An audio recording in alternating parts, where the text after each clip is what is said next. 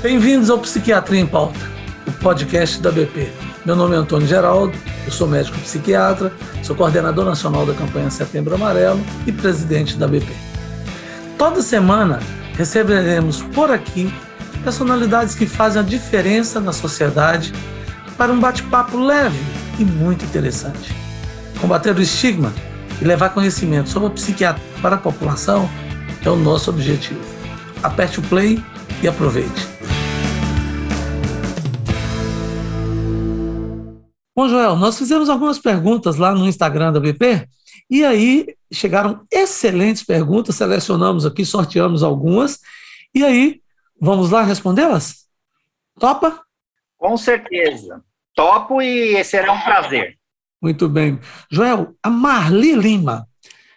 A Marli não diz de onde que ela é aqui, mas ela faz a seguinte pergunta: Quais os fatores que colocam as mulheres como grupo de risco para o desenvolvimento de doenças psiquiátricas? Muito obrigado pela pergunta. É, a gente sabe que as mulheres, durante períodos críticos de oscilação hormonal, pré-menstrual, gestação pós-parto e a perimenopausa, que antecede o início da menopausa, algumas mulheres são geneticamente mais suscetíveis a terem transtornos mentais. É, alguns gatilhos estressores, alguns papéis, infelizmente, que são ainda dados às mulheres, violência psicológica, violência física, abuso, muitas vezes na infância, na adolescência, que mais tarde é, acabam contribuindo para o maior é, diagnóstico, uma, uma, maior prevalência de um transtorno mental feminino. Ó, oh, perfeito, muito bom.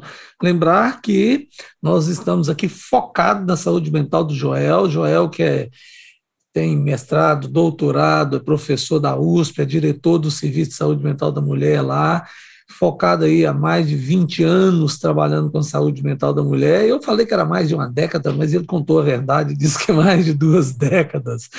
Vamos lá, Joel. Não pode esconder a idade. Joel, a violência doméstica, essa pergunta veio do Davi Ribeiro, ele coloca o seguinte: a violência doméstica é um fator estressor que desencadeia transtornos psiquiátricos. Como ajudar mulheres que passam por isso e ainda não conseguiram pedir ajuda? Davi Ribeiro. Agora nós temos, felizmente, um respaldo jurídico, por exemplo, em qualquer condomínio, em qualquer prédio, a mulher que for vítima de qualquer nível de violência, um vizinho, um amigo, pode denunciar, né? Então, em primeiro lugar, é, os médicos que também avaliam essas mulheres precisam conversar com elas e notificarem.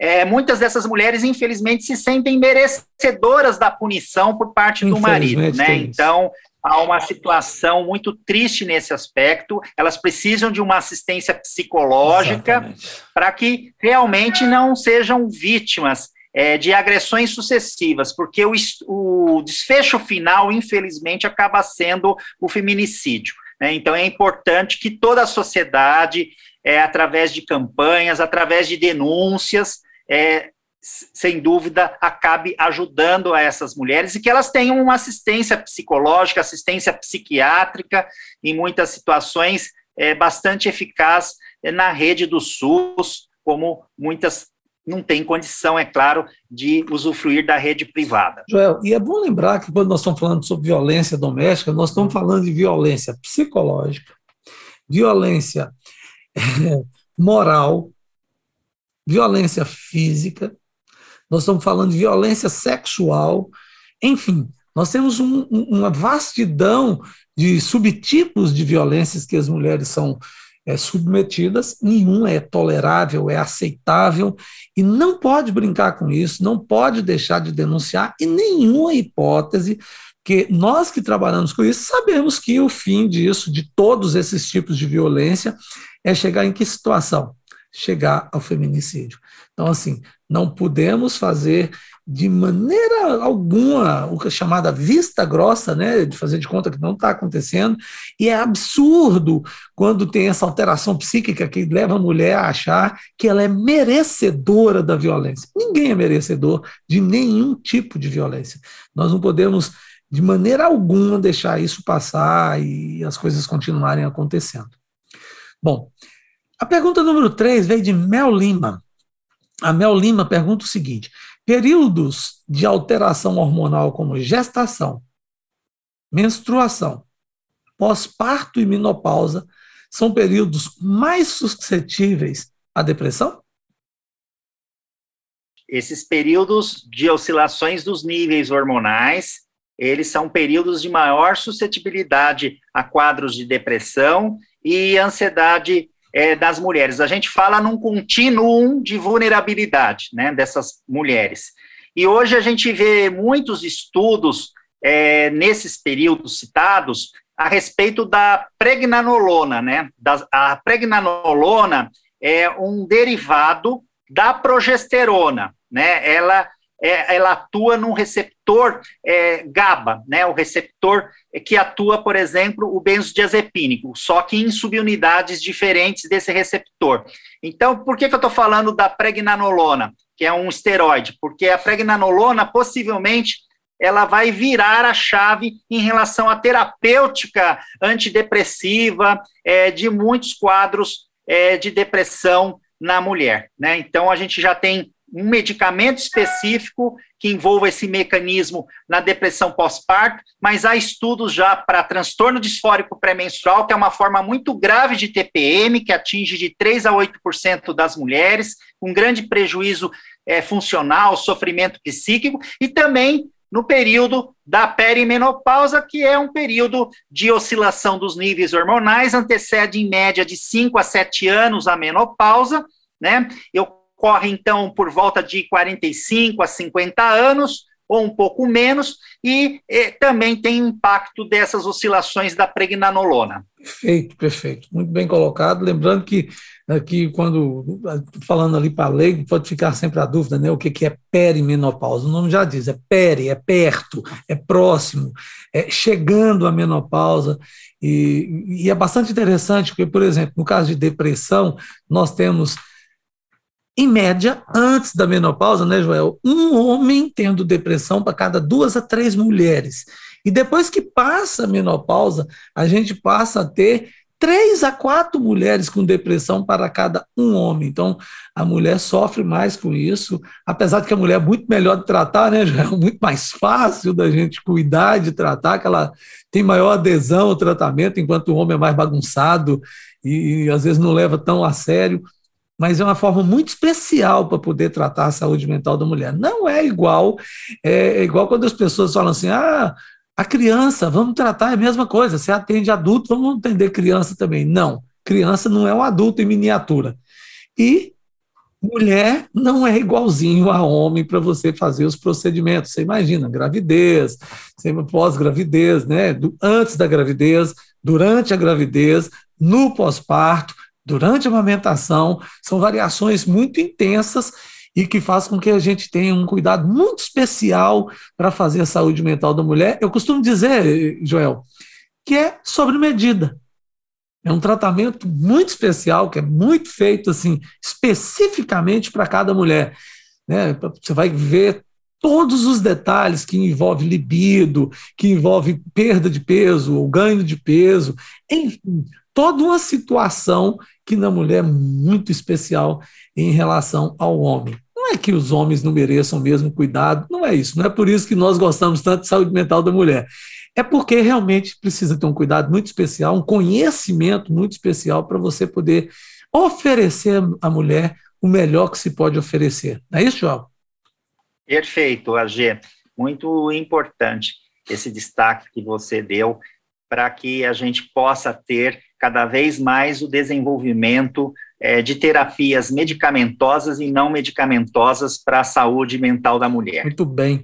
Aí a Priscila Prachedes mandou uma pergunta que é o seguinte: existe uma psicofobia? Psicofobia, para quem não sabe, é um neologismo e que foi criado por mim aqui enquanto presidente da ABP é, no primeiro mandato e que nós criamos esse neologismo, que foi um pedido de chicanismo para que a gente desse um nome ao preconceito, porque tinha preconceito contra os doentes mentais, mas não tinha um nome. E é preciso dar um nome, igual tem homofobia, igual tem xenofobia, nós criamos esse neologismo que ficou como preconceito contra aqueles que padecem de deficiências e transtornos mentais. E também, inclusive, contra nós que trabalhamos com psiquiatria, porque as pessoas sempre têm aquele preconceito de achar que o psiquiatra é meio doido, ou só trata de doido, e não tem nada disso. A gente trata da saúde mental, né? trata das doenças mentais da pessoa, cuidando da saúde mental das pessoas. Então, voltando na Priscila Prachedes, pergunta dela é: existe uma psicofobia atrelada à gravidez por conta do uso de medicamentos? Eu acho que o que ela quer saber é se existe um preconceito de se tratar grávidas que estão padecendo de doença mental. Sem dúvida, isso é muito frequente. Quem trata mulheres grávidas sabe o quanto ainda impera o, des, o desconhecimento, o preconceito, a desinformação. As drogas psiquiátricas, elas estão entre as mais estudadas em relação a outros tipos de drogas que são ministradas durante a gravidez, por exemplo, para tratamento de hipertensão, lá uma pré-eclâmpsia, para tratamento de diabetes, para tratamento muitas vezes de quadros infecciosos. Então, é importante é, desconfigurar esse, essas informações preconceituosas, porque infelizmente, AG, até hoje eu vejo colegas, inclusive nossos, colegas psiquiatras, que muitas vezes não se atualizam é, pedindo para as pacientes pararem com os medicamentos. Onde, ontem mesmo eu atendi duas pacientes que vieram sem nenhum medicamento, uma crise grave de depressão, por conta dessa conduta de colegas psiquiatras, né? Então é importante que as pessoas se atualizem.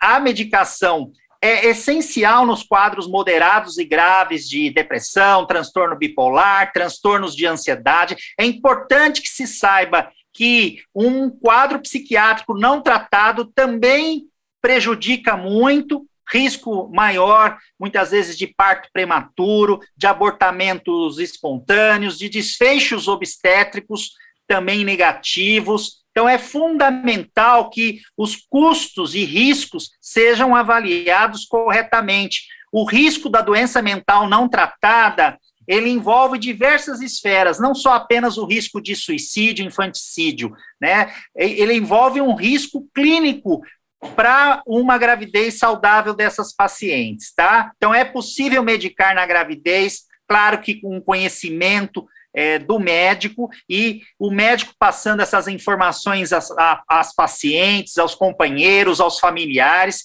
para que todos entendam.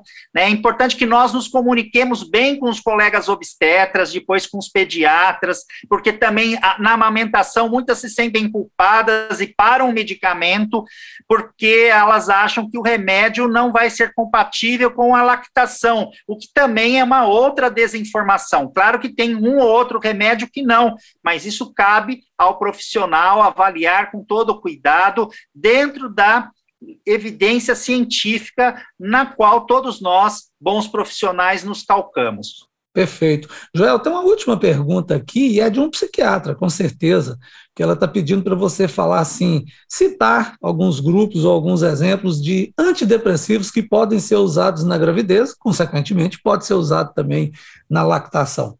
Eu diria para você, para essa colega, que de uma forma geral, é, é raro é, algum antidepressivo que não possa ser utilizado na gravidez. A gente sabe que o CANMAT, ele tem, assim, como tratamento é, de segunda linha, porque a primeira linha para quadros leves é a TCC, a terapia comportamental Perfeito. cognitiva, e também a terapia interpessoal. Então, os, os, os antidepressivos serotoninérgicos, principalmente a sertralina, o escitalopram e o citalopram, eles são os mais utilizados, né, durante a gravidez. Durante o período da amamentação, esses antidepressivos também eles podem ser utilizados, tá? Então a gente sabe que lá no terceiro trimestre a gente tem que conversar com os colegas a respeito de um risco de uma síndrome de desadaptação neonatal, que embora seja frequente, mas é uma síndrome que não acaba repercutindo negativamente para o risco de vida do bebê. Né? Ela é temporária, ela é transitória, mas é importante eventualmente explicar isso é, para as pacientes e também para o médico que vai estar na UTI neonatal. Mas, assim, por exemplo, a gente tem duais, como, por exemplo, é, se a mulher só respondeu, vamos supor, a venlafaxina, ela pode continuar com a venlafaxina na gravidez.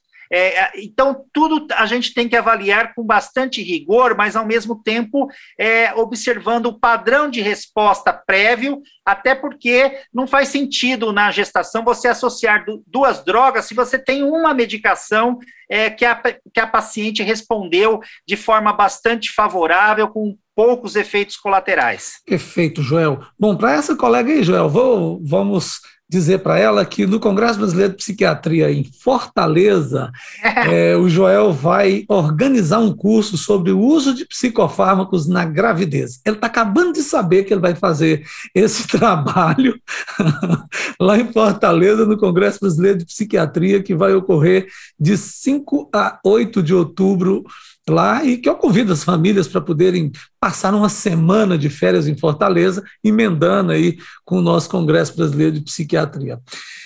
Meu amigo, o tempo voa. Novamente, já estamos chegando a 20 minutos aqui eh, de gravação, eh, na nossa segunda parte aqui, conforme eu te convidei para a gente gravar, e acabamos gravando dois episódios, né?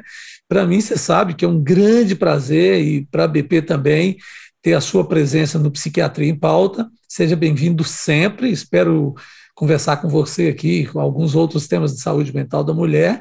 E aos nossos ouvintes, eu quero dar o meu grande obrigado pela companhia e também pela participação com suas perguntas. Não esqueçam, use a hashtag Psiquiatria em Pauta. Nos marque nas suas redes sociais que eu quero ver e interagir com você. O Instagram da BP é arroba BP Brasil e o meu é arroba Antônio Geraldo. Joel, qual é o seu Instagram aí para que todos possam também fazer um contato, te seguir, você dar boas orientações lá no seu Instagram? Vamos lá? É, o meu Instagram é arroba prof, é, dr Joel Reno Júnior, tudo junto com dois N's o Reno, tá bom? Perfeito. Então, gente, é arroba a redução de professor doutor, então é prof, dr Joel Renó, Joel Renó com dois N's, claro que sem acento, que no Instagram não aceita acento. Mas se você colocar também, procurar Dr. Joel Renó, vai cair também no Instagram dele. No próximo programa teremos outro convidado super especial. Fique de olho nas mídias da BP para saber tudo em primeira mão. Mande sua pergunta e nos conte o que achou deste programa. Psiquiatria em Pauta é para você e para você ver essa camisa rosa linda que o Joel está usando. Nos siga lá, vai nos ver lá no YouTube. Mas você também não fica atrás, né? Você é um, você tá bem elegante também, como sempre, né, AG? Então o pessoal vai nos acompanhar no YouTube para ver como é que é que tá essa essa visão, né, desses dois homens aqui fazendo esse podcast. Vamos juntos, até a próxima.